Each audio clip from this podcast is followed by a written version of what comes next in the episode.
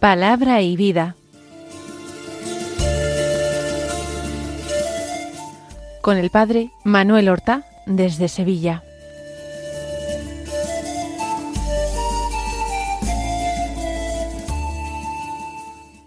En el nombre del Padre y del Hijo y del Espíritu Santo.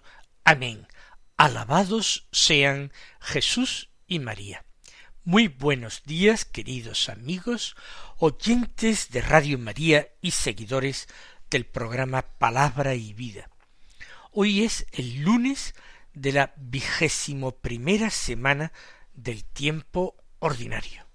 Este lunes es 28 de agosto. Por una parte, nos encontramos ya casi finalizando el mes de agosto, el mes en que muchos han disfrutado de sus vacaciones. Todavía apuramos esos últimos momentos, esos últimos días, sin miedo a lo que va a venir después, sin miedo a enfrentarnos bien al trabajo que tengamos o bien de enfrentarnos a la rutina en que esté organizada nuestra vida, sin miedo alguno, con el corazón agradecido por los días de descanso, por los días en que hemos mm, dejado un poco atrás lo más habitual, lo más cotidiano, y nos hemos adentrado por caminos de descanso, de descubrimiento, de convivencia. El día 28 de agosto, además, es la fiesta del gran San Agustín. Nació, como sabemos, en el norte de África, en esa poderosa y fecunda cristiandad que existía en el norte de África, concretamente en Tagaste, en el año 354. De un matrimonio formado por Patricio y Mónica, el pagano, o quizás tampoco era creyente en los dioses de la religión eh, clásica, de la Roma, clásica. Quizás era lo que hoy llamaríamos un agnóstico. Y en cambio Mónica era una ferviente, fervorosa cristiana. Y los criterios del padre se impusieron a la hora de la educación de su hijo, que no recibió el bautismo en su infancia, tampoco lo recibió en su adolescencia, y profundamente desviado, tanto moral como doctrinalmente, decidió dejar el bautismo. Tuvo estudios eh, llevados a cabo brillantemente, amistades eh, cultivadas con fervor y con verdadera pasión, estudios profundos realizados en su patria natal y en otros lugares del norte de África, finalmente eh, conviviendo con una mujer tienen un hijo y marchan finalmente a Italia, donde consigue un puesto importante en la corte imperial de Milán, como orador en el Palacio Real, encargado como tal de pronunciar cada año un panegírico del emperador. Es allí, estando en Milán con algunos de sus amigos, cuando tras la experiencia del encuentro con un borracho de regreso a haber pronunciado un discurso en el palacio del emperador, él, muy desengañado de todo, hastiado, cansado, se va acercando progresivamente al cristianismo, abandonando la secta gnóstica a la que se había aficionado desde su estancia en su patria en el norte de África. Finalmente, con el influjo del obispo Ambrosio de Milán, en el año 387, cuando contaba con treinta y tres años, es bautizado y se hace católico con una gran coherencia, con un gran fervor de vida, para alegría de su madre Mónica, que había orado perseverantemente pidiendo a Dios la gracia de su conversión. Vuelto finalmente a eh, África, comienza vida monástica con un grupo de sus amigos, se ordena presbítero y luego es elegido obispo de Hipona. Será obispo de Hipona durante treinta y cuatro años. Va preparando a todos sus diocesanos con sus sermones, con sus catequesis y con muchísimos escritos. Y finalmente, estando eh, los enemigos a las puertas de Hipona, concretamente los vándalos que terminaron entrando en la ciudad, él muere en el año 430. Vamos a escuchar la palabra de Dios que se proclama en la liturgia de la misa del día.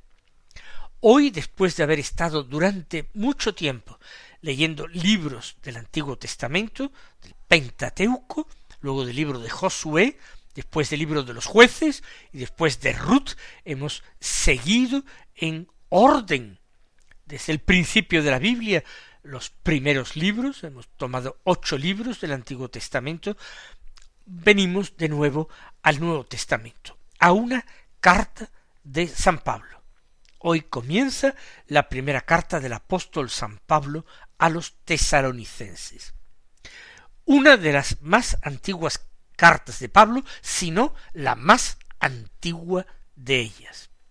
Del capítulo primero leemos los versículos uno al cinco y luego la segunda mitad del versículo ocho y los versículos nueve y diez, que dicen así Pablo, Silvano y Timoteo a la iglesia de los tesalonicenses, en Dios Padre y en el Señor Jesucristo.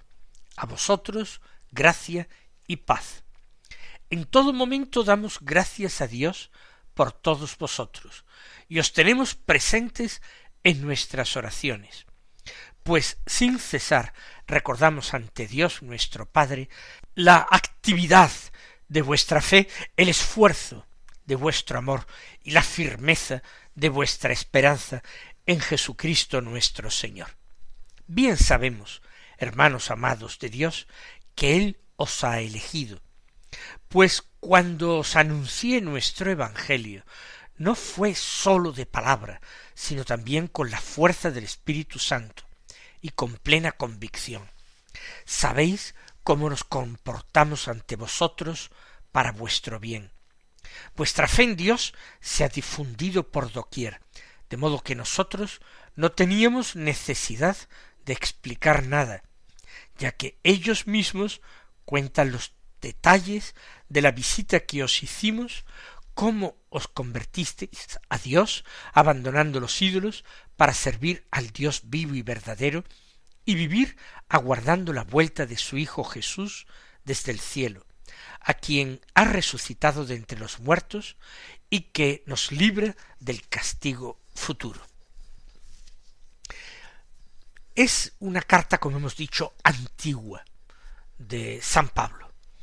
Por eso su eh, envío, su dirección, su saludo al destinatario, es un saludo menos elaborado, eh, menos doctrinal que en cartas posteriores. Y además tiene la peculiaridad de que Pablo une su nombre al de dos acompañantes, Silvano y Timoteo, Timoteo, a quien él llama su hijo, y que era mucho más joven que él. Dirige la carta a la iglesia de los tesalonicenses. Iglesia, eclesia, es la comunidad, la comunidad reunida en asamblea. Por tanto, a la iglesia de los tesalonicenses, a la comunidad cristiana de Tesalónica en Dios Padre y en el Señor Jesucristo.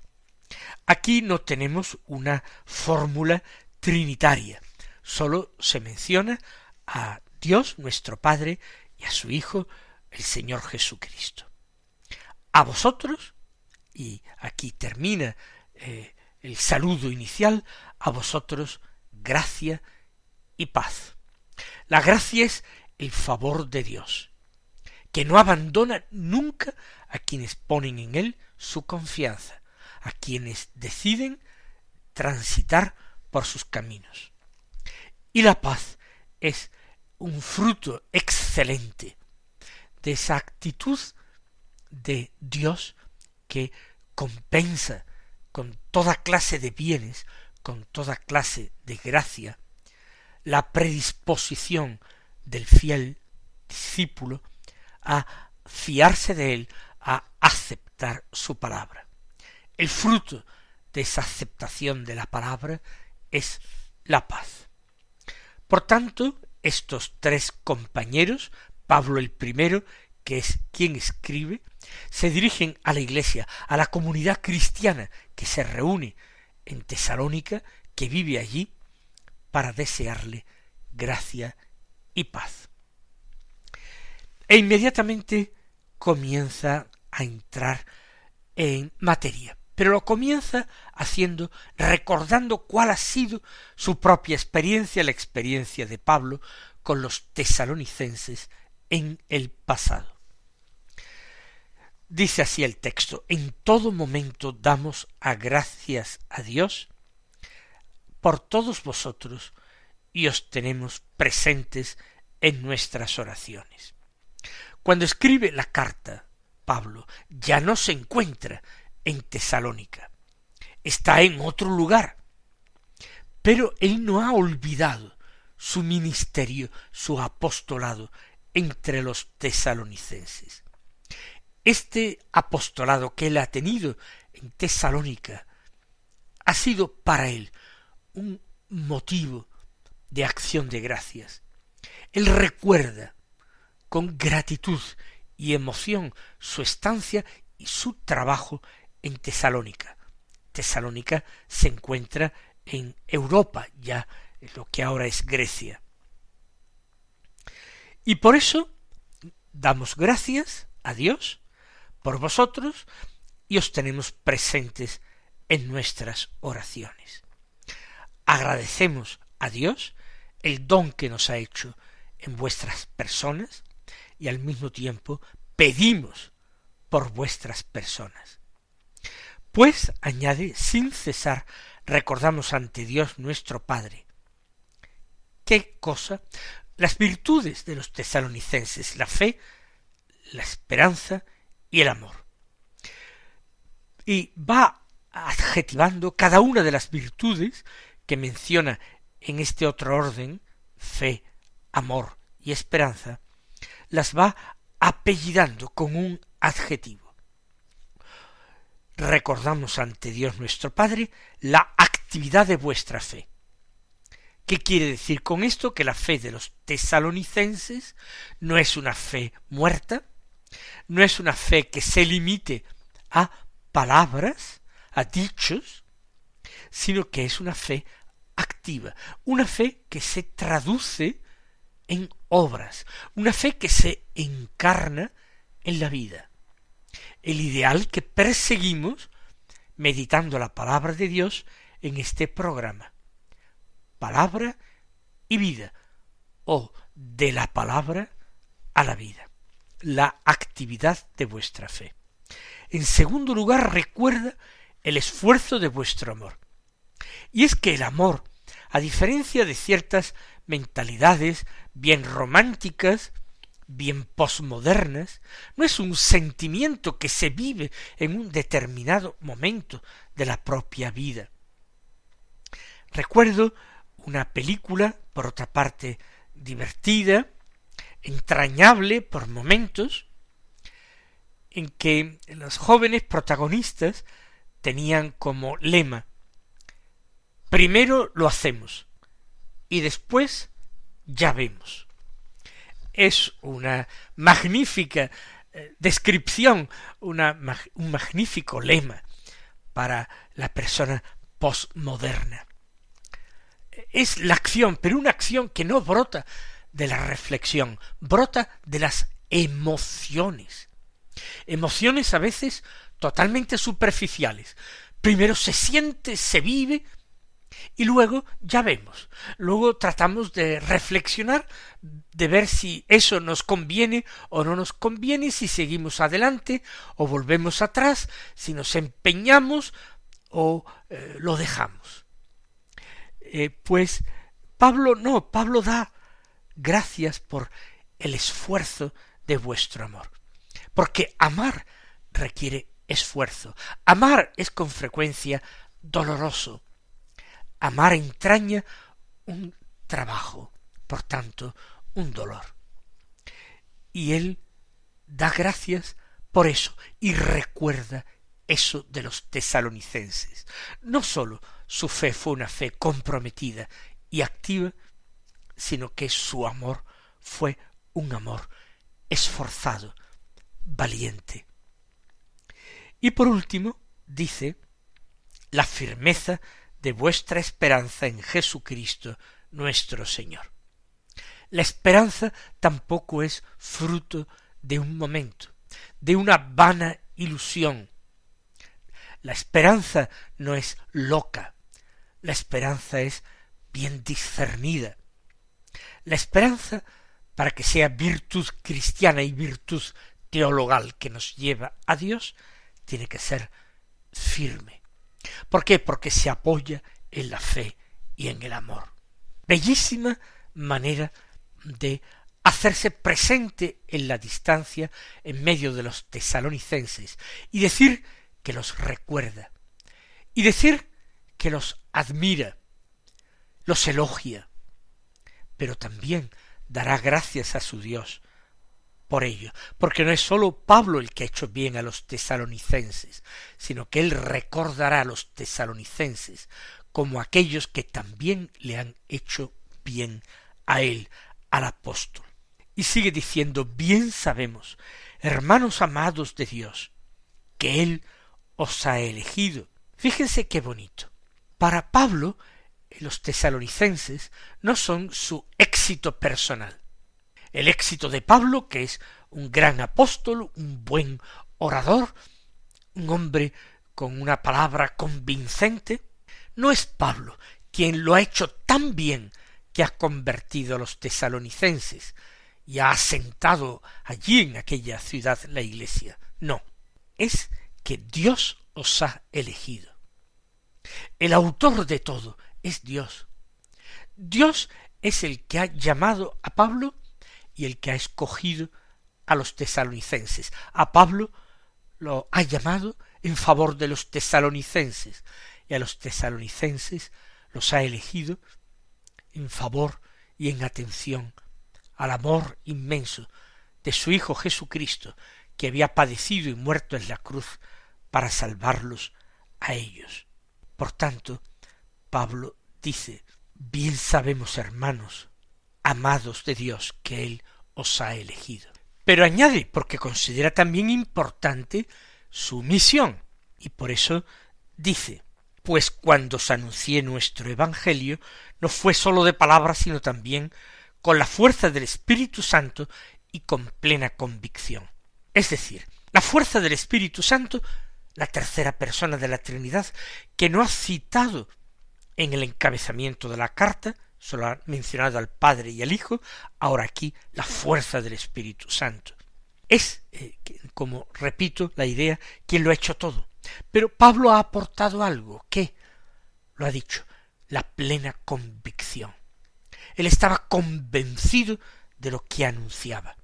Y por eso el Espíritu Santo con su fuerza ha podido mover a los tesalonicenses a salir de la oscuridad para abrazar la luz, a salir de las tinieblas del error, de la increencia, para abrazar la fe.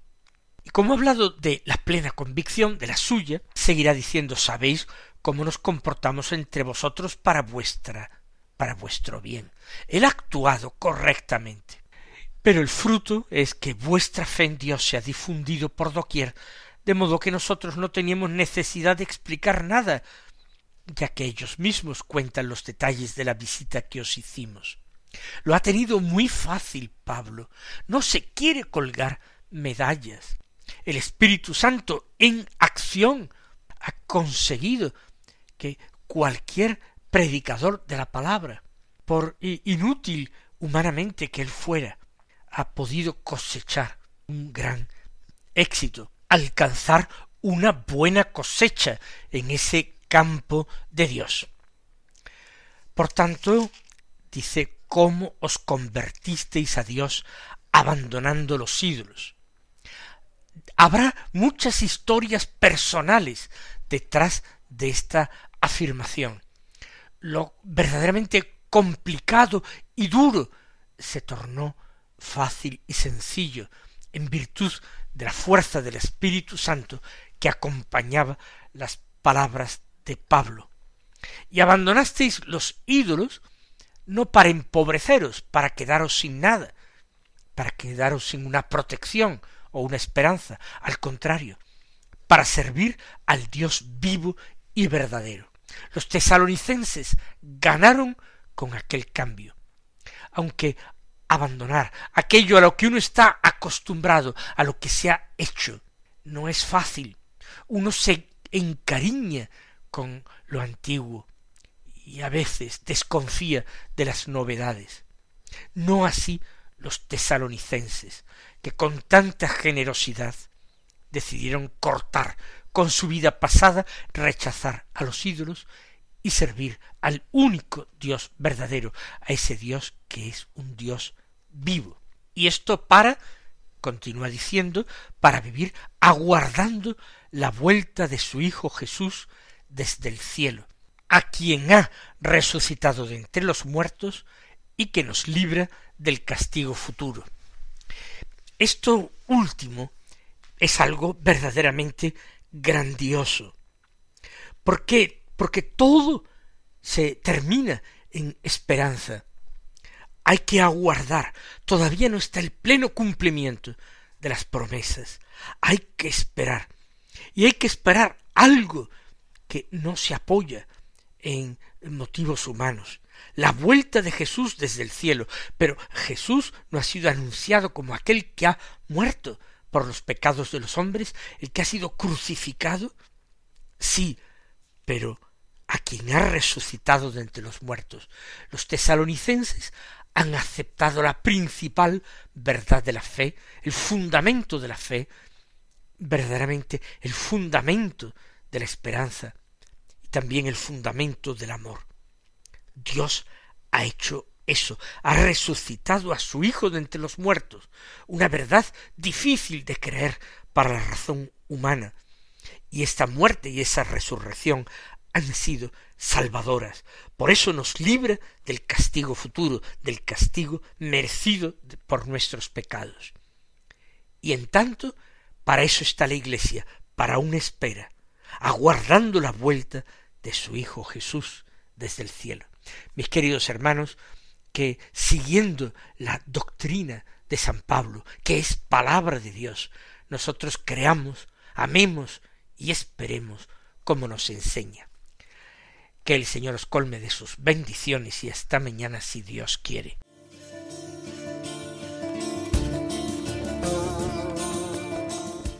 Han escuchado en Radio María Palabra y Vida, un programa que dirige el Padre Manuel Horta.